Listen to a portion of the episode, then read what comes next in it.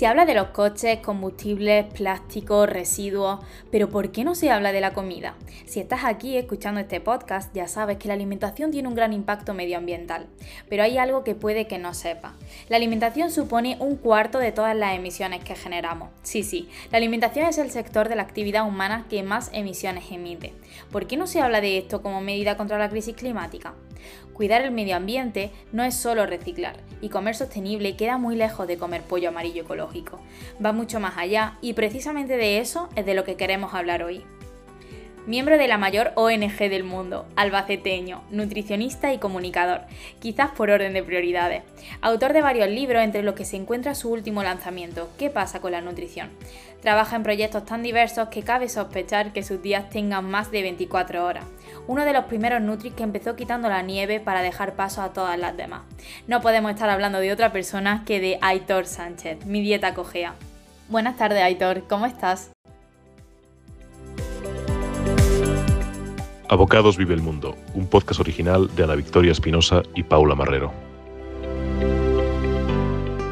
Hola, buenas tardes. Muy bien, encantado de estar con vosotras, de acompañaros y, y aquí impulsar otro episodio más de esta nueva temporada del podcast. Muchísimas gracias. Como ya decíamos, este es un episodio muy especial por dos motivos. Porque estamos nada más y nada menos que con Aitor Sánchez y porque estamos grabando en directo en la Facultad de Farmacia de la Universidad de Granada, acompañadas de un estupendo público. Y muchísimas gracias a Dino Granada y a todas las asistentes por estar hoy aquí y esperamos que lo disfruten tanto como nosotras. Bueno, Aitor, si bien eres nutritecnólogo, has apostado por combinar dos campos que realmente a priori podría parecer que no tienen nada que ver, como es el medio ambiente y la alimentación. Ambos influyen, y no solo es que influyen, sino que influyen de forma recíproca. ¿Qué tienen que ver la, la alimentación en la crisis climática y cómo repercute la crisis climática sobre las crisis alimentarias? Vale. Esto es un tema, y como habéis dicho en la introducción, que muchas veces no se ve el impacto que tiene la comida en el cambio climático porque es una de las áreas que pasa un poco desapercibido y de las que tampoco se habla mucho. La conversación siempre está en la energía, está en los combustibles fósiles, está en ciertos cambios que tampoco presentan cambiar el paradigma, como por ejemplo, están los coches, que, ¿por qué lo vamos a cambiar? Por coches eléctricos. Pero no nos replanteemos si a lo mejor hay que cambiar el, el modelo de ciudad, que es lo que puede estar fallando. Con la alimentación lo que sucede es que en muchas ocasiones ves únicamente lo que está en el plato. Estás viendo tu ensalada, estás viendo tu tomate, tu mollete o la tostada que te pides aquí en la cafetería con, con el café, ¿no? Y, y, no ves, es muy complicado ver todo el, el, desarrollo que hay detrás, todas las fases que hay detrás. Y eso es lo, lo más complicado de concienciarse con la alimentación, porque lo que más contamina de la alimentación es el proceso hasta que nos llega. Lo que a lo mejor el público general ve quizás es el fil de plástico, tiene mucho que ver con lo desconectados que estamos con la alimentación hoy en día, ¿no? Que, sí. que no, no, vemos ya esas raíces. Es como lo compras en el supermercado y te olvidas de todo lo que hay detrás. Claro, estamos también como muy, muy alejados del campo, de la producción de alimentos. A lo mejor estás comprando merluza y no sabes de dónde viene esa merluza. O compras atún, ni idea de que este eh, animal estaba hace nada en peligro de extinción, pero me tomo el tataki y no me he planteado si es ese tataki. Te estás comiendo un animal que estaba en peligro de extinción y lo estabas haciendo hace cuatro, cuatro años, ¿no? Entonces, estas cosas que son también como muy incómodas, porque cuando alguien las señala, agita un poco los pilares de nuestro pensamiento, también hace que sea especialmente complejo hablar de la alimentación, porque si le dices a la gente que está contaminando, que está haciendo un gran impacto con, con la comida, pues es normal que nos sintamos atacados o que nos sintamos incómodos normalmente. Porque además nadie quiere contaminar con la comida. Ninguno de nosotros nos queremos cargar el planeta y, y, tampoco ninguna de las personas presentes, por ejemplo, quiere hacer daño a los animales. ¿no? Y es otra cuestión que a veces hacemos de manera inconsciente con la comida. Y luego por eso también eh, nos sorprende que gran parte de la población todavía no es consciente de la importancia de la alimentación en la crisis climática y sobre todo de mm, eh, tomar medidas contra, contra la crisis climática y para cuidar el medio ambiente. ¿Cómo le explicarías a alguien eh, la urgencia en la que estamos de, de hay que cuidar el planeta y hay que hacerlo ya? Bueno, la urgencia en la que estamos yo creo que ya no tendríamos ni que eh, tener que convencer mucho a la gente como quizás hace cinco años, ¿no? Es decir, ahora mismo estamos palpando por primera vez la crisis climática. Si en los 90 o el inicio de siglo eran plan, ah, esto es un tema de abrazar árboles, eh, esto es porque a ti te gustan las plantitas, te gustan los animales y no quieres que desaparezcan los corales. Eso, eso es lo que, lo que parecía hace décadas. Pero ahora mismo, incluso por simple egoísmo, es decir, tú quieres pasar abriles a estas temperaturas, estamos dispuestos a pasar otro verano como el pasado. Y este verano como el pasado, que fue una anomalía térmica constante y, que nunca hemos tenido un, verano como este mm, desde, que hay registros, va a ser el verano medio de la siguiente década. O sea, dentro de, 10 años, en esa década, se espera que vaya aproximadamente, el verano medio va a ser como el pasado. Y esto ya es una cuestión en el que eh, a lo mejor no te interesa el clima, a lo mejor no te interesan los animales, ni, te interesa la biodiversidad, ni los entornos. Pero es que te va a afectar directamente. Te va a afectar a la factura de la luz, te va a afectar eh, a, tu bienestar. Si vas a tener que instalar un aire acondicionado, vas a tener que instalar eh, ciertas cuestiones. No vas a poder ir de vacaciones a donde antes querías. No vas a disfrutar las vacaciones como antes querías. entonces ya es una cuestión, hasta si no ha funcionado nuestra preocupación por lo ajeno, pues toca concienciarse aunque sea por tu propio egoísmo. El problema es que ya no es solo que se sea o no se sea consciente, sino que desde las instituciones se siguen lanzando mensajes muy tibios. Seguro que aquí todas se acuerdan cuando en el colegio nos decían lávate los dientes, o sea, cierra el grifo mientras te lavas los dientes, o recicla, o... Sí, sí, acciones, ok, vale, pero nadie nos dijo nunca que cenar garbanzos era más responsable que tomar salchicha. ¿Y por qué crees tú que desde las instituciones se siguen promoviendo estas medidas tibias, insignificantes? A ver, desde las instituciones muchas veces se impulsan las campañas que no molestan, no solo en sostenibilidad, también en consumo, también en salud. Eh, si veis lo que han sido las campañas de la última década, por ejemplo, en medio ambiente o en agricultura, yo, siempre digo que son los, han sido históricamente los eh, ministerios que uno iba quitando esa, esa nieve y el otro la iba poniendo. Es decir, son contradictorios porque hay uno que se preocupa por la salud de la gente y hay otro que se preocupa por el consumo de, la gente, no es el Ministerio de Consumo. Me refiero históricamente al de Agricultura. Hemos tenido campañas, por ejemplo, en las que han convivido en el mismo año campañas para que los jóvenes no beban alcohol y campañas para acercar el alcohol a los jóvenes por distintas entidades a la vez. Cuando llevas instituciones, lo que es fácil es hacer campañas que no incomoden a la gente. Ya hemos visto, eh, sobre todo en, en, materia de salud pública, que cuando metes el dedo con una institución que tiene intereses económicos, como puede ser la gran industria alimentaria, eso hace pupa, eso es juece. Y si tú señalas, por ejemplo, que la industria cárnica, la industria láctea, y me muevo de la alimentación, la industria del automóvil o la industria del turismo son de las más contaminantes actualmente, eso fastidia. Y por eso a veces algunas entidades prefieren pues, eh, mandarnos una responsabilidad individual o algún consejo, pues eso, un poco tibio. Ahorra agua en tu casa. Pero claro, no le metamos mano a estas instituciones que son las verdaderas responsables del cambio climático. Con todo y con eso, cada vez hay más gente vegana, vegetariana, flexitariana. ¿Tú crees que llegará algún día en el que eh, comer carne sea lo raro? Sí, y estoy completamente seguro. Lo que pasa es que no sé si yo lo voy a ver, por ejemplo, o si las personas que estamos aquí lo vamos a ver. Sí, sí, estoy completamente seguro porque además es a lo que vamos como, como humanidad y como especie. Eh, quizás eh, estaban, no, grabando un podcast, pero, un podcast, a lo mejor hace 150 años se estaba teniendo, o hace 200 años se estaba teniendo un debate sobre si nos imaginábamos un futuro, por ejemplo, sin esclavitud, sin esclavitud humana. ¿no? Y, todo el argumentario que se está diciendo ahora de por qué no nos planteamos un, futuro, por ejemplo, sin explotar animales, tiene muchísimas reminiscencias de, cuando era el modelo esclavista. Pero ¿cómo vamos a entonces a, construir ferrocarriles, ¿cómo vamos a construir si no las grandes infraestructuras? Pero tú sabes, eso sería una quiebra absolutamente económica. Y, bueno, de hecho la abolición de la esclavitud, si cruzamos el Atlántico, desató hasta una guerra de independencia, hasta ese punto. Entonces, eh, sin ninguna duda, creo que a un futuro en el que no vamos a tener la necesidad de explotar los animales y que no será tan eficiente económicamente eh, explotar a los animales, porque ya no lo es tanto. Hay parte de la explotación animal que se sostiene bastante por subvenciones públicas. Eh, es así, las ayudas que recibe la industria eh, de la carne, la industria láctea o, por ejemplo, la industria taurina, que, sabemos que está en una gran crisis, tanto a nivel de medios, con, con la televisión que acaban de cancelar y el gran debate con las subvenciones que han recibido. Y, no sé si será en el año 2060, no sé si será en el año 2050, pero sí, habrá un momento en el que comer animales sea residual. También porque ahora mismo, si se comen animales es un poco por egoísmo. Si estuviésemos en Namibia o en Burkina Faso, a lo mejor estábamos comiendo animales por otro motivo, ¿no? O a lo mejor en India, en Varanasi, eh, necesitan los lácteos. Es decir, ahora mismo India no la sostiene sin los lácteos.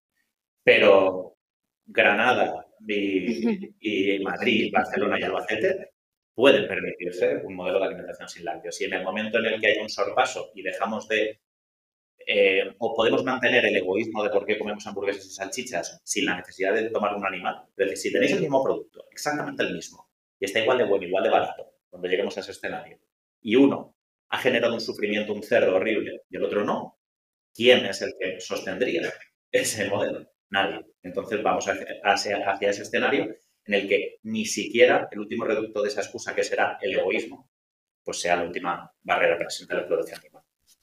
De todo esto hablas en tu libro Tu dieta puede salvar el planeta. Y también eh, otro concepto del que hablas es el tema del antropoceno, que se define como la nueva época histórica marcada por el efecto de la actividad humana en tanto que fuerza ambiental destructiva. No obstante, hay algunos autores que van más allá y hablan de capitaloceno, especificando que esta potencia destructiva no proviene de la actividad humana en sí misma, sino de su organización capitalista. Al estar bajo el paraguas del capitalismo de forma, eh, bueno, un poco sin escapatoria, ¿hasta qué punto llega la responsabilidad individual y dónde ya comienza la responsabilidad colectiva? Porque no sé cómo lo ves tú, pero hay veces que siento, sin que sirva como una excusa, por supuesto, pero que quizás reposamos demasiado peso, demasiada presión en esa responsabilidad individual. Cuando se trata, habría que verlo de una forma más macro. Total. Y este es un melón del que podríamos discutir. Es decir, ¿quién tiene la culpa o quién la responsabilidad del cambio climático? ¿La suma de toda la ciudadanía o más bien las empresas? Mm, yo no sabría responder exactamente. Sí que podemos medir lo que contamina, por ejemplo, los hogares y lo que contaminan las empresas y las industrias por separado pero aún así tampoco es justo, ¿no? Porque hay muchas emisiones o mucho impacto pues, eh, derivado, es decir, qué parte computamos cuando yo enciendo el ventilador en casa qué parte, qué parte computamos Iberdrola. Es complejo, es complejo saberlo. Em, independientemente de que ese porcentaje de responsabilidad, yo a lo mejor lo diría, lo dejaría en un 30% individuos, 70% entidades, me lo he inventado, ¿eh? esto no tiene nada de evidencia científica, esto es una, un triple mío. Eh, creo que en parte no debería servirnos como para escurrir el punto, porque la responsabilidad que tenemos, que tenemos individual no es únicamente como consumidores. Hasta ahí tenemos una parte, es decir, lo que yo decido comprar o no comprar, a qué restaurante voy o no voy. Pero es que luego, aparte de consumidor, eres otras cosas. Aparte de consumidor, votas, aparte de ser consumidor, tendrás una empresa el día de mañana, aparte tendrás un una participación en tu vecindario y a lo mejor participas en asociaciones y entidades. Yo al final de, este, este, libro, de Tu dieta salvar el planeta, eh, miro el cambio y, pongo el, cambio que, por ejemplo, puede hacer una nutricionista trabajando, por ejemplo, en un hospital o en una consulta. Es decir, cuando te veas pequeña y, digas, pero bueno, ¿qué voy a cambiar yo únicamente como, individuo? Eh, bueno, hago un par de simulaciones de ¿Qué, sucedería si quien lleva la responsabilidad del catering, yo qué sé, del San Cecilio, del materno infantil, del que sea, cambiar una ración, una ración de carne a la semana en un hospital? Una, que estamos hablando de 54 semanas estamos hablando, no lo sé, de 700 camas. Es decir, ahí estamos multiplicando el efecto. Entonces, ya no es tanto lo que tú puedas hacer con tu consumo propio, sino lo que a veces podemos hacer con nuestras decisiones si tenemos empresas, familias o simplemente nos dejan algo. Yo, pienso en las Nutris, por ejemplo, de la Generalitat de Cataluña, que trabajan súper bien. María Manera, María Blanque, Guillermo Salvador, eh, eh, Carmen Cabezas, han hecho guías alimentarias y han hecho pliegos de condiciones mm. por los cuales los coles han tenido que reducir carne y lácteos y han tenido que aumentar fruta y legumbres. Ese trabajo que han hecho cuatro personas individualmente va a tener más impacto que el que pudiéramos tener cualquiera de nosotras en, en 100 vidas. Entonces, me quedaría ahí con un equilibrio. No penséis que somos diminutas y que no podemos cambiar nada como personas. Yo creo que tenemos, al margen de nuestro consumo, una gran responsabilidad con las decisiones una vez que lleguemos a la adultez. Y Aitor, cambiando de tema, eh, queremos tocar el tema de los transgénicos se habla mucho de los transgénicos desde el punto de vista de la salud, mayormente desde un punto de vista eh, alarmista eh, y sensacionalista, pero quizá la gente no conoce tanto sobre el papel que puedan tener en una agricultura sostenible. En tu libro eh, dices que su efecto positivo o negativo depende sobre todo del uso que se le dé. Suena un poco obvio, pero al final es así. Cuéntanos un poco más sobre esto. Sí, a ver, al, final me parece que los debates que hemos tenido sobre transgénicos los últimos 20 años han sido como muy insulsos, porque a veces se llevan a la actualidad desde temas que no son los importantes. Por ejemplo, eh, ¿son seguros o no son seguros? Bueno, ya sabemos que son bastante seguros, salvo algunas excepciones que ha podido dar ahí en en alguna reacción cruzada con alguna alergia, si por ejemplo se ha utilizado el gen de partida de, algún salmón, cosas así extrañas, pero que afortunadamente hay medidas de seguridad para, para prevenirlas. Creo que somos muy simplistas con el debate. Creo que las personas que, por ejemplo, son muy críticas con los transgénicos lo hacen a veces desde un discurso hipersimplista, diciendo que son veneno, que van a acabar, que van a acabar con toda la soberanía alimentaria, cuando, por ejemplo, tenemos casos incluso de países de vías de desarrollo, que impulsan eh, organismos modificados genéticamente desde una investigación pública y para sus propios agricultores. Es un, ejemplo de depende cómo se use, al igual que un cuchillo. Un cuchillo lo puedes utilizar para partir un puerro o para matar a alguien. Depende de cómo se use esta herramienta. Pero luego también quien ha defendido los transgénicos lo han utilizado en ocasiones como un argumentario simplista y ridículo. La gente que a veces defiende los transgénicos y sale a medios de comunicación dice que van a ser los que nos van a salvar eh, eh, delante del mundo. Ya, claro. Pero si nos sobra ya comida, estamos produciendo una gran cantidad de comida. Los transgénicos no van a, a, paliar el hambre en el mundo porque el problema del hambre en el mundo es un problema de distribución, no es un problema de producción. Y luego también estas eh, cuestiones ridículas como le hemos hecho un tomate con un poquito más de antocianinas, hemos hecho el doble de licopeno. Vale, guay. Me recuerda un poco al marketing de los alimentos funcionales. Yo entre en estas dos posturas me posiciono un poco en el medio. Creo que es simplemente una herramienta que bien usada puede ayudarnos con mejores cultivos, más resistentes a sequías, seguramente, y a la crisis climática que nos eh, vamos encaminando, eh, nos ayudarán a, tener cultivos que sean un poco más flexibles, eh, más versátiles, pero tampoco nos podemos flipar y, y decir que van a ser la panacea porque no lo van a ser los grandes problemas alimentarios son socioeconómicos. Se enfocan de otra forma, ¿no? Y pasa un poco también eh, algo similar con los monocultivos, eh, que ofrecen tanto ventajas como desventajas, aunque quizá en este caso sí que las desventajas pueden superar las ventajas de los monocultivos. ¿Hay algún caso en el que los monocultivos sean buena opción?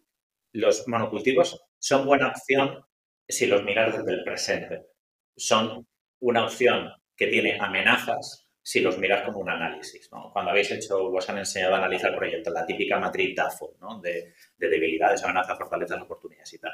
¿Por qué los monocultivos se llevan tanto ahora? Los monocultivos se, plantan porque son muy eficientes. ¿no? Pensemos una empresa hiperespecializada en un monocultivo, que tienes que utilizar el mismo instrumental en todas tus hectáreas. Todo tu I más D y todo tu know-how lo pones en, yo qué sé, en trigo y solo te centras en trigo, lo pones en tomate, te centras en tomate, ¿no? Entonces eso vuelve muy eficiente desde un punto de vista económico. Económicamente eh, conviene hiperespecializarte. Ahora, desde un punto de vista, por ejemplo, de una integración con el medio ambiente, no conviene que haya monocultivos, porque son un caldo de cultivo para que puedan aparecer resistencias eh, o especies muchísimo más resistentes. Si, por ejemplo, te, sobrevive una, un hongo, una bacteria, una levadura en un contexto de, tu monocultivo, eh, te lo va a arrasar. Te lo va a arrasar, porque si has sido capaz de sobrevivir a todo lo que le estás echando, va a arrasar con todo. Y, y luego, por supuesto, tenemos también un agotamiento de los suelos, los monocultivos, quien los lleva a cabo, también grandes empresas. Eso suele también alimentar un modelo de patentes agresivo, una pérdida de soberanía alimentaria. Pero volvemos a lo mismo. Quizás el problema no es tanto el monocultivo o no es un transgénico. Al igual que quienes estudiáis farmacia o compies de farmacia, es como si dijésemos si los fármacos son malos porque puedes patentarlos y, quitarle el acceso a alguien. Entonces, no es el problema de la ingeniería, no es el problema de la tecnología. Habrá que echarle un vistazo a cuál es nuestro modelo de patentes, habrá que echarle un vistazo a cuál es nuestro modelo productivo y habrá que echarle un vistazo para que no solo importe la economía a la hora de, generar la alimentación humana. nuevamente que no es un problema tanto tecnológico, sino, pues, digamos, social, entre comillas, o institucional. Bueno, ahora queríamos pasar ya un poco a lo personal y cotillar un poco. Eh, hemos estado stalkeando tu Instagram hasta el punto de llegar a la primera publicación que hiciste. Por favor y gracias que nos den un premio porque son muchísimas. Habéis scrolleado. Efectivamente. Em, de hecho, se trata de una publicación del 2 de diciembre de 2015, 2000 septiembre de 2015, y es un plato de sushi en Tokio, lleva al pie de página en inglés y alcanza la friolera de 21 me gusta, de loco. Vamos, igualito que ahora. Para empezar con 0 seguidores, 21 me gusta. No está nada mal, ni está mal. ¿Cómo ha sido ese proceso de llegar desde ese punto hasta cómo estás ahora? ¿Y cómo lo ha vivido, por ejemplo, tu familia? O sea, tu madre, ¿qué dice? que mi niño se ha hecho famoso. No lo que dice mi madre. No, no, no. A, eh, ver, bueno, lo, primero, el proceso de, Instagram, yo creo que hay muchas pistas. Es decir, tú a lo mejor inicias, voy a entrar en modo comunicación, inicias hay una línea editorial de un proyecto tuyo y, y tampoco sabes cómo va a acabar empecé hablando en inglés, yo qué sé, porque se decía que Instagram y Pinterest eran muy internacionales y, y un copia en inglés, ¿no? Sí. Todo el cretino. Sí. Bueno, pues el copia en inglés, y además con sushi, pescado, eh, y en Tokio, ¿no? Sacando pecho seguramente además de, turismo internacional. Bueno, también es una muestra de que las personas cambiamos. Y no digo que tomar sushi en Tokio eh, y hablar en inglés esté mal, no me malinterpretéis, pero sino muchas veces a lo mejor lo que quieres priorizar. Entonces, yo creo que ya la primera pista que nos da es, eh, pues eso, los proyectos comunicativos varían.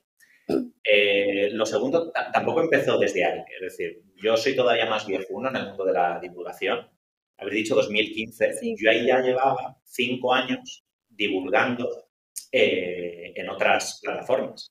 En el blog, que me lo abrí en el año 2010, digo aquí, porque fue cuando era estudiante. Es que de hecho, como la cuarta o quinta publicación, es una foto aquí mismo dando una charla para Dino Granada. ¿En serio? Sí, sí, sí. Bien, bien, bien. Me alegro. Me alegro. Bien, eh, ya, ya, bueno, de Japón. Y, y, claro, el, cuando ya llevas cinco años divulgando y abres una nueva red social, pues también te ayuda a hacer ese trasvase. Es decir, yo no iba de cero en ese punto de vista desde ese punto de vista. Pero sí que es cierto que ahí, por ejemplo, en esos primeros años vivimos una transformación también de lo que era la divulgación.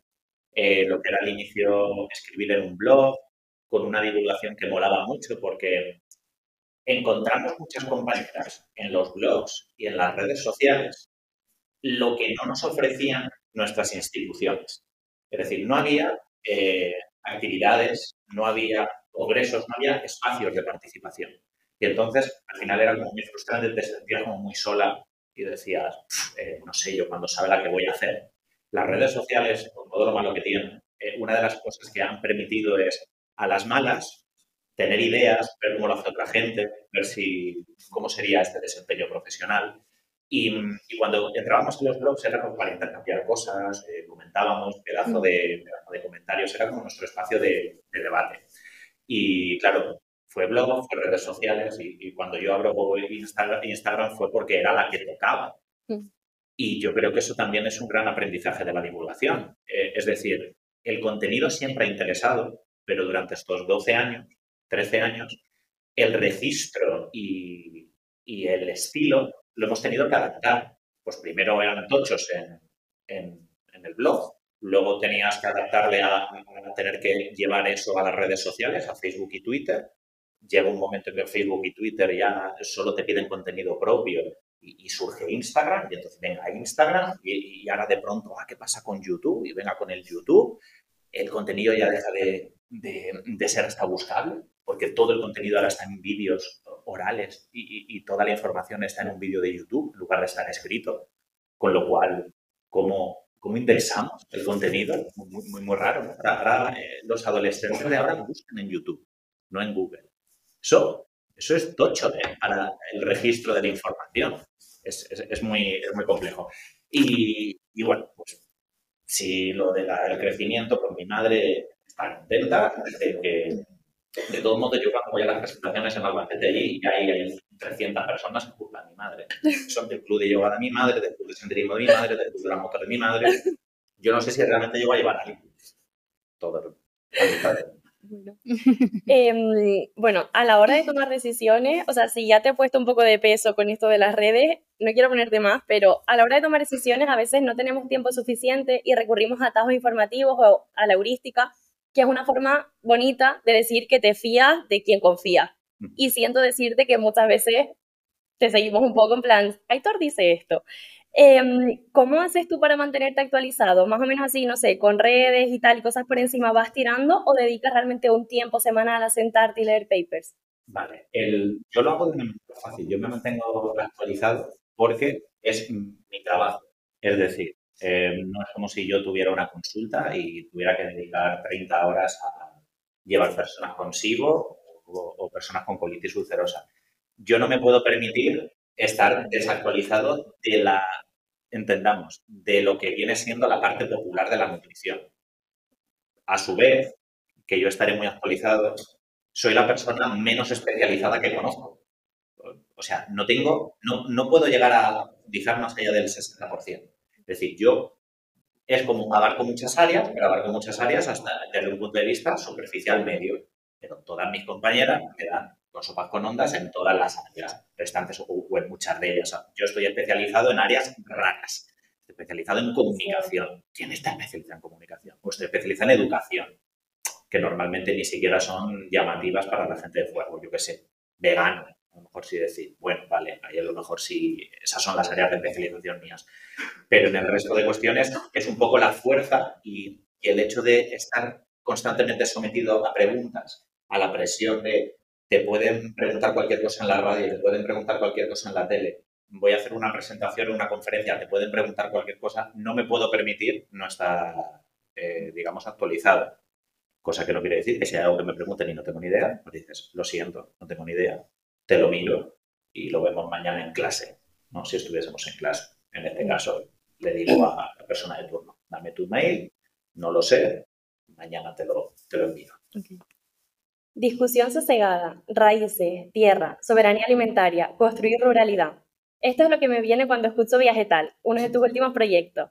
En él combinas, junto con tu, compañero Fran Baeza, dos cosas que te encantan, gastronomía y viajes, en su versión 100% vegetal. ¿Cómo nació Viajetal? Pues Viajetal nace en un momento, eh, confieso aquí, muy conveniente mío. Es decir, yo ahora estoy haciendo lo que me apetece, ¿vale? Lo digo, paréntesis, a modo representativo. Las personas que veis en redes no son representativas de la realidad. Yo soy una persona absolutamente privilegiada. Privilegiada de nuevo, no privilegiada de cuna. Yo me he criado con una madre soltera y he trabajado en la pública y gracias a las becas de la pública. Si no es por eso, no, no estaría eh, trabajando. Pero ahora es, eh, vivo en una situación completamente privilegiada y hay mucha gente que a lo mejor le puede dar la sensación de que si te esfuerzas, lo vas a conseguir. Pues no, pues no eso no, no, va siempre así, ni, ni, con situaciones, no siempre es justa la vida y no siempre puedes eh, pues, alcanzar esas situaciones. Spoiler, la meritocracia no existe, sorpresa. El, compras papeletas. Si te esfuerzas mucho, lo vas a, eh, hay más posibilidades de que lo consigas. Pero de lo que está lleno el el planeta Tierra de gente que se esfuerza mucho y desgraciadamente tiene un trabajo en el que no soporta a, su jefe y quiere que llegue a las 6 de la tarde para irse a entrenar o, darse una vuelta. Yo ahora que estoy haciendo en un momento de mi vida lo que quiero, lo que me apetece, estoy haciendo proyectos de lo que me apetece. Entonces, que sepáis, si veis el proyecto, no va con ninguna intencionalidad de, convertirlo en un modelo de negocio ni dedicarme, de que si viene bienvenido sea y, podré dar trabajo a más gente y muchísimo mejor. Pero básicamente, por ejemplo, los últimos proyectos han sido como muy de, de, hacer cosas que me apetecía. Food Market, un juego de mesa, hemos hecho entre los amigos de la infancia de Albacete, nos ha costado más dinero creo que el que estaremos recaudando. Y, y, viaje tal en el que estamos recorriendo, pues eso, España, para mostrar los platos típicos 100% vegetales. ¿Por qué? Porque apetecía, porque mola. Entonces es una parte egoísta, porque me lo paso bien. Hemos ido a Galicia, o cuando he estado de voluntariado, otra cosa que me apetece. Irte a febrero a hacer un voluntariado entero. ¿Quién puede irse en febrero a hacer un voluntariado entero? Nadie. Nadie es algo que estés en un punto de inflexión en tu vida o una situación privilegiada. Y bueno, con Viaje Tal saldrá de este viaje que, que hacemos pues, un especial tapeo vegano por Granada, a ver qué tal. Yo cuando vivía aquí estaba en raíces y yo no iba a raíces porque yo eh, iba a comer montaditos y, cosas y, todos los rojones que te ponían en todos lados. Y, bueno, dar a conocer todos los sitios que hay veganos, dar a conocer los proyectos que son 100% vegetales, porque ya sabemos que existe el jamón, ya sabemos que existe el chorizo, ya sabemos que existe todo eso. Entonces, yo creo que hay que darle una oportunidad a las gastronomías regionales para que muestren las cosas que no son tan conocidas. Pues en ello estamos, ¿vale? Bueno, de entre todos los presentes, no sé si habrá alguien que discrepe con lo que vamos a decir, pero eres el divulgador científico más reconocido a nivel nacional en materia de nutrición y tanto mi dieta cogea como mi dieta ya no cogea son dos de los mejores libros divulgativos para población general que se han escrito. Eh, sí, sí. Cuando estás escribiendo un libro, ¿cómo es tu rutina? O sea, dedica unas pocas horas al día, eh, quita otros proyectos, lo haces por las noches, cuando te viene la inspiración tampoco me tomé el ejemplo de, preparar proyectos. El típico estudiante que deja todo a ultimísima hora, ultimísima hora, pues peor, peor, pero peor, peor. Todos mis informes de laboratorio, la última madrugada, absolutamente. Porque además era en plan, no lo hago hasta que no esté bien. ¿Qué? Es inadmisible mandar un informe que sea una basura, ¿no? Entonces, me ha pillado, me ha pillado el toro, eh, toca siete horas despierto, apechugando. Cada libro yo creo que lo he hecho de una manera un poco diferente. Yo no tengo ninguna rutina, ninguna rutina de trabajo, ni, ni, cosas. Sí que es cierto, pues yo qué sé, yo empiezo la semana, la organizo y, te vas cuadrando, ¿no? Hay proyectos que hay que priorizar, hay entregas que tienes que priorizar, pero nunca he tenido una metodología para escribir los libros. El primero fue eh, escrito el 99% en trenes, directamente. Le debo mucho a Renfe y Renfe le debe mucho a mí porque soy creo que el 9%, el 10% de sus ingresos aproximadamente. Entonces lo hice todo en, lo hice todo en trenes. Yo aprovechaba esos tiempos muertos, lo que antes leía, pues yo escribía. Entonces así lo hice el primer libro. El segundo, que era más creativo y no necesitaba tanto eh, información científica, me pude permitir hacerlo de un atracón de trabajo. Porque el segundo, yo creo que la gran aportación del segundo libro, de Mi dieta ya no cogea, no es tanto su contenido, es más su forma. Es el de generar una guía que sea curiosa, con una especie de pasos, identificando unos obstáculos, identificando una especie de itinerario, si quieres empezar a comer mejor y que te cueste menos. Comer una parte, yo pensaba siempre un poco en la parte educativa, en los scouts, en, cómo hacerlo atractivo. Entonces era un, un trabajo más creativo y lo pude hacer como un atracón final de las últimas semanas lo pude hacer así.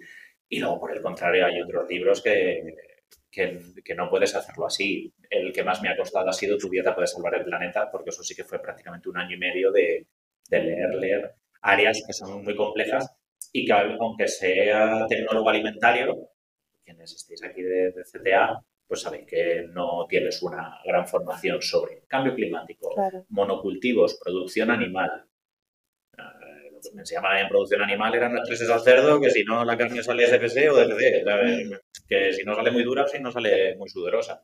Pero el contenido era muy, muy, muy básico.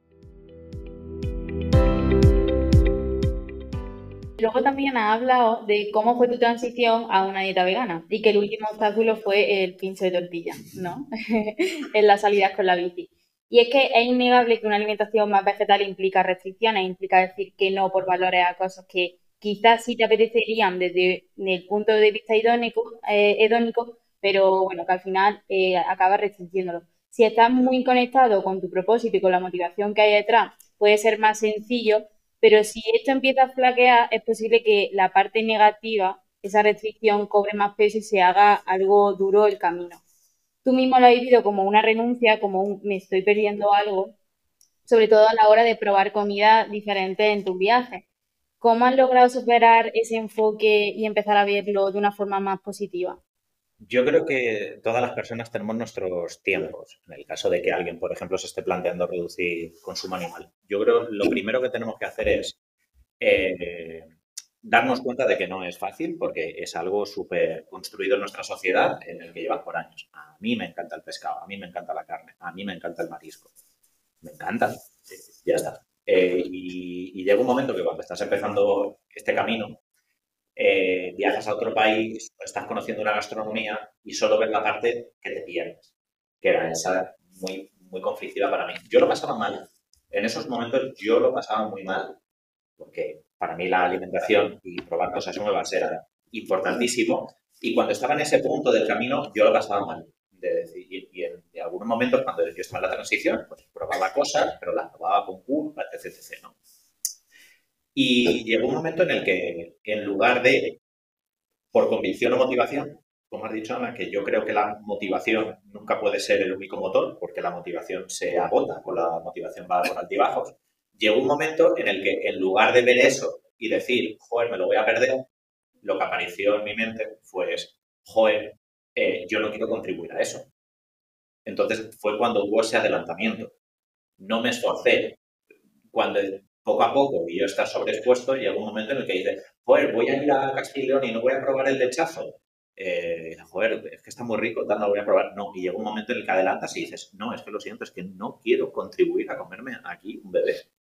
No, quiero comerme un bebé. Lo, siento, no quiero. Y en el momento en el que no te sientes bien comiéndote a ese bebé, pues eh, ya, ya es todo más, más cuesta abajo. El ejemplo del pincho que habéis dicho fue muy bueno eh, y, yo me lo quité gracias a, Lucía porque me lo hizo ver de otra manera. Yo cuando salí en la bici, joder, momento bici, sales, haces la parada, eh, era súper chulo ir con mi gente y nos echamos un pincho de tortilla que sabía a gloria absoluta, ¿no? A gloria absoluta. Y yo lo dije públicamente, digo, yo soy vegano, salgo el pincho de tortilla. Y una vez me dijo Lucía, joder, eh, si solo te queda eso, ¿por qué no te lo quitas? Es decir, no pasa nada si no te lo tomo. Yo, yo sostenía, no pasa nada porque me tome un pincho de tortilla una vez al mes. Y Lucía me hizo ver, tampoco pasa nada si no te lo comes. Mm. Y eso me cambió el chip y es cierto, pues ahora me tomo la tostada con tomate y tan pichi. No, me lo paso igual de bien y me siento mejor. Ya está. Y aparte de este otro motivo por el que mucha gente o le cuesta o dar el paso o que incluso reculan, es la exigencia. Y me refiero, a los activistas se les exige una pulcritud exacerbada, una pureza excepcional, mucho más de lo que se le podría exigir a cualquier persona de a pie. Típica situación, persona que de normal sigue una alimentación vegetal, pero a lo mejor en la cena de Navidad come jamón. Bueno, bueno, cuidado con el drama que te van a montar y que van a tardar cero coma en echársete encima, porque claro, tú no eras vegetariana. Entonces, es una pena que esta actitud de exigencia acabe por desmontar un esfuerzo que era tan valioso y que realmente estaba consiguiendo algo. Y es que parece que es todo muy dicotómico. O, o eres ese puritanismo extremo o nada, o abandona. Total, y esa crítica es más una posición de enroque de quien la lanza que verdaderamente una crítica, porque finalmente todas las personas como, como individuos hacemos más o menos en distintas áreas. Lo que es objetivamente cierto es a quien menos le puedes decir, a quien menos le puedes decir, es a quien ya está haciendo. Ese argumento ridículo de, ah, pues muy medioambientalista, pero está recogiendo firmas con hojas impresas. Y dices, eh, ¿really? ¿En serio? Por favor, Manolo, vuelve, vuelve, vuelve a hablar, en serio. Y, y esto muchas veces que lo hacemos eh, como, como crítica porque en las personas activistas, independientemente de que seas eh, un activista vegana o, o, sea en otra área, no tiene por qué ser veganismo, pensad en lo que más os mueva a lo mejor hay alguien de aquí que es activista por, el Sáhara, a lo mejor aquella es activista por eh, cooperación internacional de algún país o una enfermedad rara o un tema de salud. Eh, en lo que seamos activistas se nos va a pedir el, 100% y es más fácil que nuestras contradicciones estén expuestas. ¿No? De, bueno, te importa mucho eh, el medio ambiente, pero bien que coges vuelos, ¿no? O bien que tal. entonces, tenemos que intentar siempre como personas limar nuestras contradicciones. Yo siempre digo que la clave, o a mí me ayuda mucho, es siempre avanzar un poco más, pero no sentirte mal, no, sentirte mal, sino avanzo un poco más, pues el año que viene un poco más, si me apetece, sigo avanzando, pero que sobre todo los torpedos que nos lanzan desde fuera que nos sirvan para, para hundir todo nuestro trabajo. Al contrario, bueno, gracias por quejarte porque yo me he comido en Navidad una vez gambas y, señalar mi incoherencia. Pero es que tú tomas eh, carne 320 días al día. Creo que no estás autorizado como para, para meterte conmigo. Y en ese sentido, ¿qué opinas tú de la etiqueta del flexitarianismo? Yo le veo pros y contras. El problema, y ya lo he dicho en alguna ocasión, que la etiqueta de flexitarianismo se ha pervertido un poco de manera conveniente, eh, tanto por la industria alimentaria como de manera conveniente porque se, por quien se etiqueta como flexitariano. Porque, va, reconozcámoslo, decir soy flexitariano mola. Quiero decir, es una palabra que tiene ahí una, una raíz con connotaciones positivas. Yo soy flexible, yo soy flexible, ¿no? Entonces, no, no eres un radical, no, no, eres una persona integrista, es decir, soy flexible, tiene solo connotaciones positivas. Em, a mí, la parte más positiva que, veo del flexitarianismo es que es un, es un camino y un punto intermedio que creo que a mucha gente le está ayudando a dar paso. Y la gran mayoría de la población española se define como flexitariana. Más del 50% de la población española se, se, define como tal, porque estamos reduciendo. En realidad usamos esa palabra como reducetariana. Eh, es decir, la, la palabra flexitariana usada hoy no tiene el significado de la palabra flexitariana si la usáis en el ámbito académico o en el ámbito anglosajón. Aquí en España se ha importado. Flexitariano era quien era vegetariano o vegano, haciendo alguna excepción en una boda, en Navidad. ¿no? Soy vegetariano, pero hago un par de excepciones. Dos, bueno, no, la voy a decir. Pero no es, he reducido y ahora solo tomo jamón de pavo en la tostada. Eso no se llama flexitariano, eso se llama dieta mediterránea mejorable. Claro, gran paso, Paco. Claro, entonces, eh, pero tampoco me parece eh, que debamos caer en la crítica de quien está, dando, quien está dando pasos. Es cierto que como desde muy pronto tienes el feedback positivo, decir, uy, soy flexitariano, también a lo mejor puede hacer que te invite a no seguir avanzando. Ese es también un miedo o una incertidumbre que me queda ahí, ¿no? De decir, si yo soy tan flexitariano comiendo productos animales 300 días al año o 10, bueno, me quedo con 300 y entonces a lo mejor no sigo avanzando es una etiqueta para mí muy, muy determinante. Claro, exacto, muy laxa, ¿no? Que todavía falta mucho por concretar. Totalmente. Pero bueno, creo que ahora mismo está aportando. Creo que ahora mismo está aportando y que la conciencia de la, de la sociedad estos últimos tres años ha cambiado a que todo el mundo, todo el mundo, salvo excepciones, está de acuerdo en que comemos demasiada carne. Esto es un consenso que, salvo eh, el 9% de la población, lo piensa. Comemos demasiada carne. A lo mejor no lo piensa un ganadero o a lo mejor no lo piensa alguien por sus convicciones políticos-sociales, pero es un gran, gran consenso y, creo que en parte ha contribuido a esta idea flexitariana. Porque el veganismo también se entiende como, una, como un ataque y como algo muy extremo. Claro, como el elefante que entra en la habitación que te hace ver que tú no comes, sino que comes carne. Sí, vi, vi un meme la semana pasada que me gustó mucho, hay, una cuenta anglosajona que me gusta mucho que se llama, eh, eh, bueno, es como ironías veganas, ahora mismo no, no, me acuerdo, luego os la digo y, lo ponéis en la descripción, esta, cuenta. Y decía, eh, comer perros, dice psicópata, dice, comer cerdos, todo que, dice, no comer ningún animal, extremismo. Y, es un poco lo que, lo, lo que en nuestra sociedad es curioso, ¿no? Es decir, si comes a los animales es normativamente visto normal pero en cambio si no los comes te tildan de extremista. Pero esto es una de las muchas paradojas que, tenemos como sociedad. Esta es una, pero tenemos patadas. En este podcast no queremos solo centrarnos en los aspectos prácticos de una dieta sostenible, sino también ser ese apoyo emocional que muchas veces hace falta para dar el paso. La ecoansiedad es un sentimiento muy común entre los activistas medioambientales y se entiende como el estrés causado por observar los impactos del cambio climático y por la preocupación ante el, futuro propio y el de las futuras generaciones. ¿Tú, Aitor, has sentido ecoansiedad o sientes actualmente ecoansiedad? En algún momento he tenido ecoansiedad eh, por, los vuelos. Por los vuelos. Es, eh, seguramente sea la cosa que hago en el día a día más incoherente o que tiene más impacto para, eh, de, lo que hago y me hace sentir mal.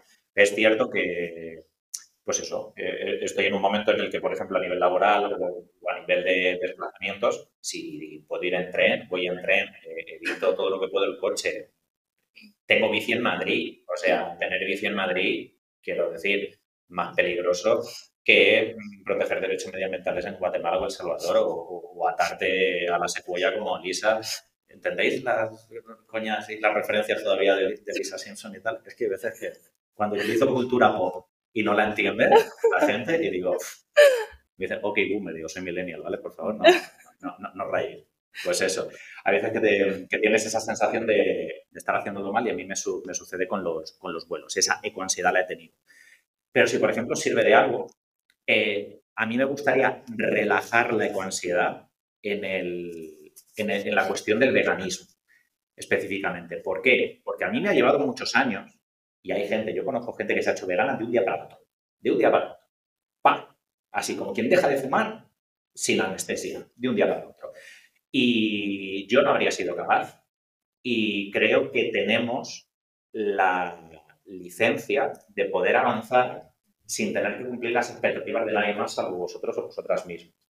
A mí me ha ayudado un momento en el hecho de decir, oye, que no le debes nada a nadie. Si este año has sido más vegano que el anterior y has comido, yo qué sé, eh, en Navidad un poco de marisco, el día que estuviste en una boda de un amigo, ese día comiste lubina y el otro día tal, bueno, este año he comido tres veces pescado, ¿he perdido la etiqueta vegana? Bueno, sí, ese año perdí la etiqueta vegana, pero es que yo no lo estoy haciendo por tener la etiqueta vegana. Y hay que reconocer que también la presión que ejercen a veces desde dentro eh, los propios colectivos, no, es un ataque específico al colectivo vegano, es un ataque, eh, eh, de, coña decimos siempre que es la policía vegana, en plan que va por ahí mirando y diciendo, ah, esa pasta que pediste en un italiano no era vegana porque tenía huevo. pues ya está, el contador hace, no te preocupes, venga, ya está llevo cero días de Sí, tenía huevo la pasta. Eso no ayuda.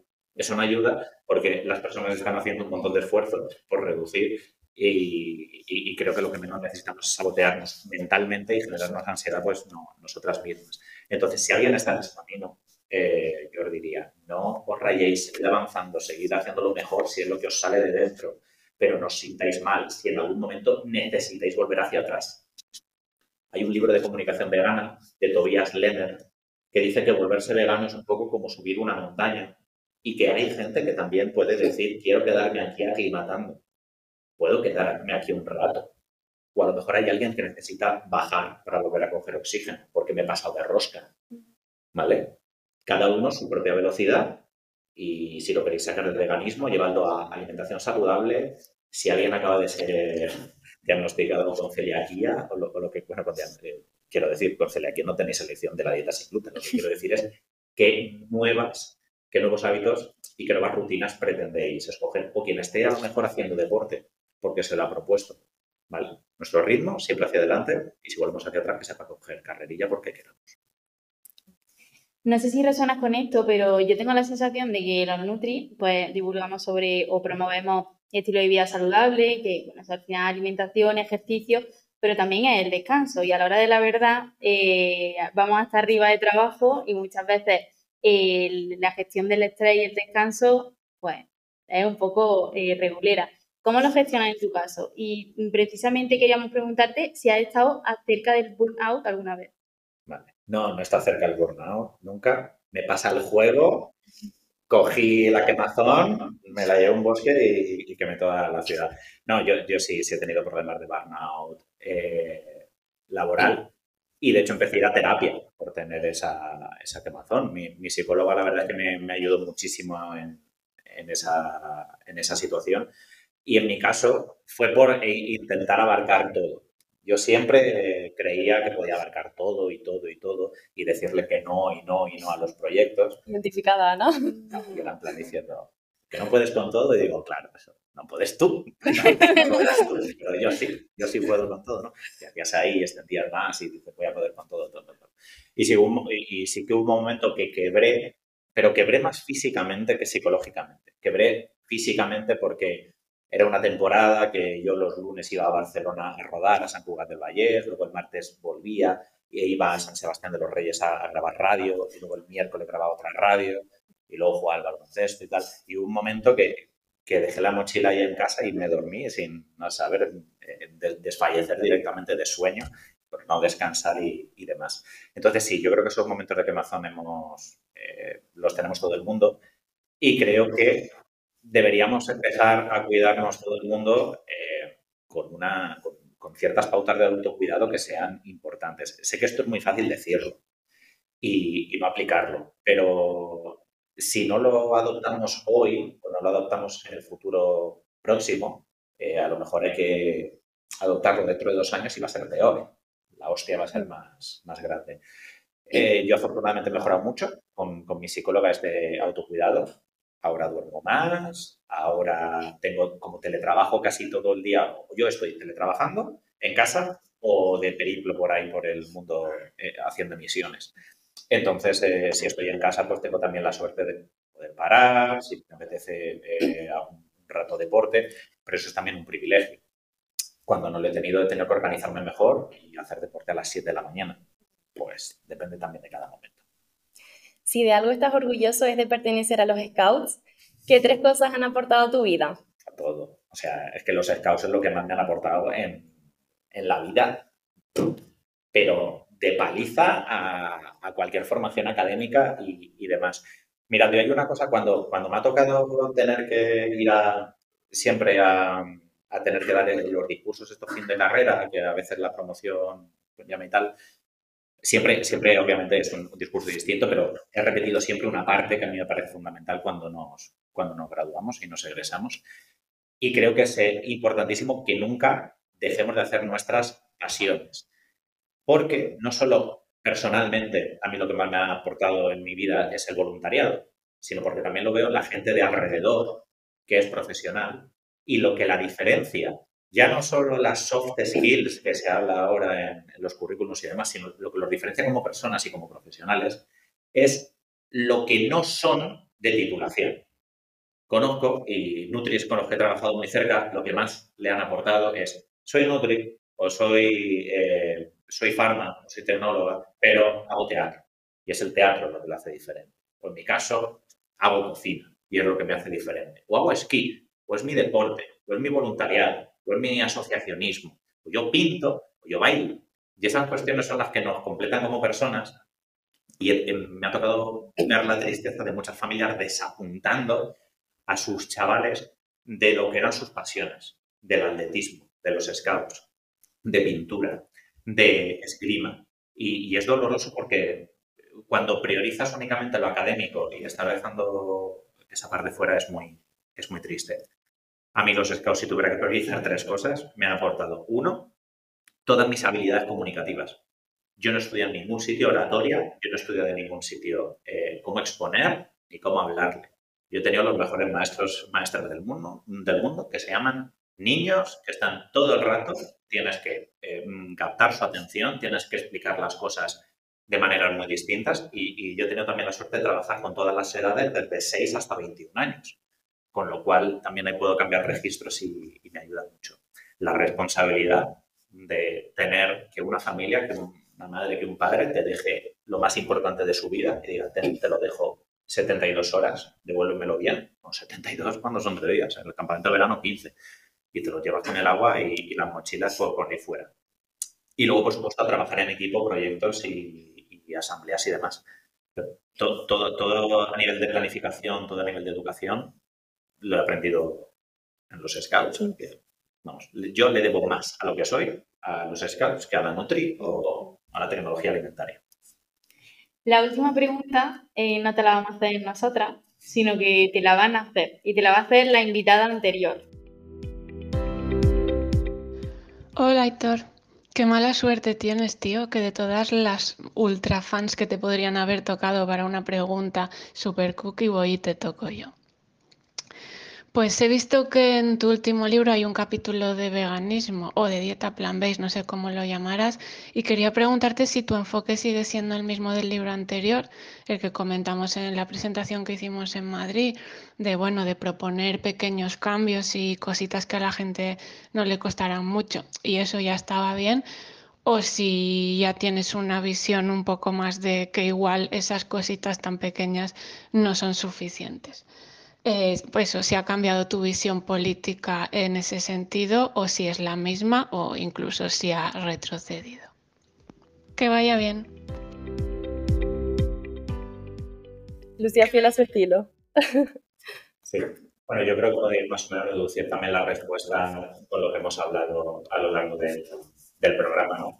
Por mi parte, los planteamientos siguen siendo los mismos, porque mis planteamientos de tu dieta pensada el planeta son planteamientos comunicativos. Yo sigo pensando que la mejor forma de llegar a la gente, a la población general hoy en día, es el invitarles a que hagan este camino a su ritmo y que los incorporemos de, de la manera, pues eso, que cada cual haga su, su camino. Cosa que no quita que no comunicativamente, sino que con mi propia praxis, yo sí que he avanzado. Yo cuando hice tu dieta hablar del planeta o lo empecé a escribir, yo por ejemplo no era una persona vegana y ahora sí que lo soy. Es decir, yo sí que he marcado un recorrido y, y sí que me he transformado en algunos aspectos también profesionales. Yo antes no hacía ciertos contenidos, eh, o sea, perdón, antes aceptaba ciertos contenidos que eran alrededor de, de alimentos de origen animal. Y ya llevo un tiempo en el que no lo hago, pero porque puedo escoger. Y porque yo en el pasado no pienso que esté mal. ¿eh? Yo, yo he estado en la tele y he hablado de la carne roja y de la carne blanca y creo que se puede hacer un buen programa eh, explicando lo que es el pescado blanco y lo que es el pescado azul. Y, y, y, nunca me ha generado un conflicto de interés porque yo siempre iba con la veracidad. Es decir, yo explicaba eso y luego además metía una cuña que decía, ojo, pero que si además no, no priorices solo carne blanca sobre carne roja, si además metes garbanzos, muchísimo mejor. ¿no? Yo, yo siempre he intentado aprovechar cada espacio para introducir el mensaje que yo crea conveniente a mi pensamiento político en cada momento y ahora, pues, por ejemplo, mi pensamiento político es el de, el de no me han, como puedo elegir, tengo el privilegio, como puedo escoger, puedo escoger dejar cosas fuera. Y yo ahora escojo, pues, no hablar de, de los productos de origen animal porque quiero, porque quiero. De hecho, en uno de los podcasts de Zumo de Araña, comentó una cosa que para mí fue un gran cambio. Yo había aceptado un, un, encargo de una empresa láctea de Albacete, del pueblo de mi madre. Y, o sea, algo así como muy, como muy extensivo y muy pequeña empresa. Y, y, y, hubo una transformación durante ese mes y me rayé y le devolví el dinero a la empresa y cancelamos la colaboración. Ya, por aquí no. Entonces, bueno, pues eso, Lucía, te respondo. Sigo pensando más o menos igual, que a, a, la gente hay que darle también su camino y que no nos tenemos que ir únicamente al último estadio, pero sí que pienso que de manera filosófica tenemos que vislumbrar el último estadio.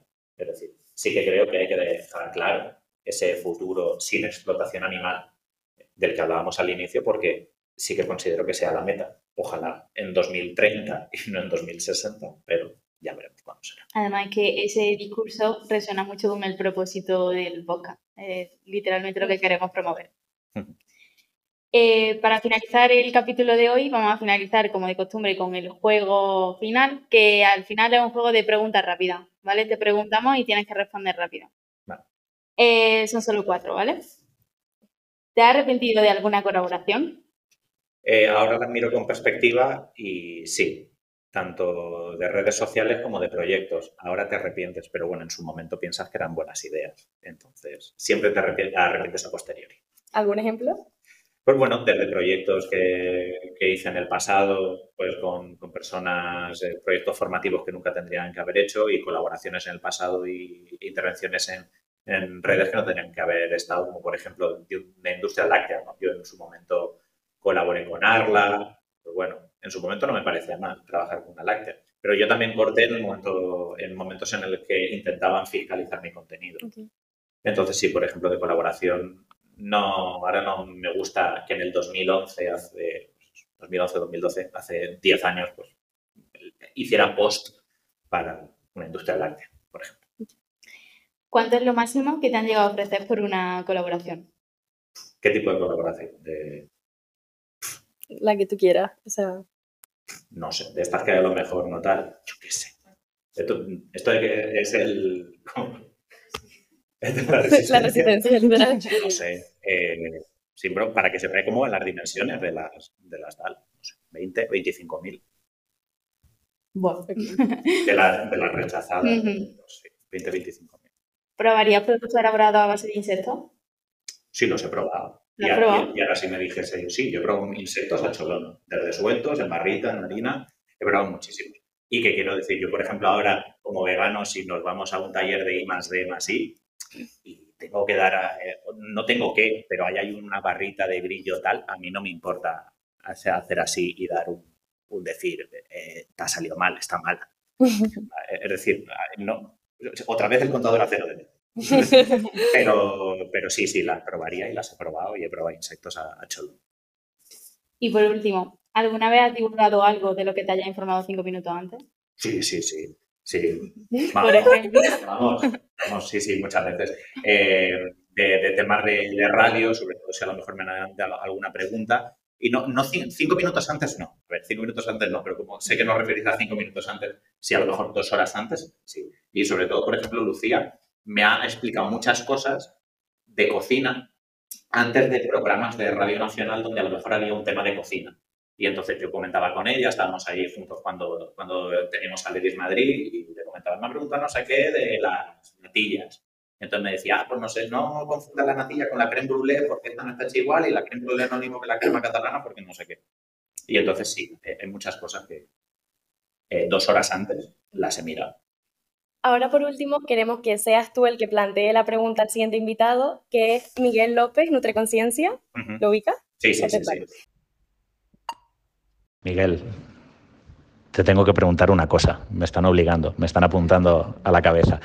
Mira, sobre sostenibilidad, salseo y cosas así movidas con muchas malinterpretaciones. ¿Cómo crees que nos hemos equivocado o hasta qué punto crees que nos hemos pasado de frenada con el rollo New Age de los últimos 8 o 10 años de decir las grasas saturadas, el colesterol, el aceite de coco? Y, si hubiera estado en tu mano, ¿cómo habrías trasladado esto a las guías alimentarias? Es más, imagínate que ahora mismo puedes cambiar las guías alimentarias.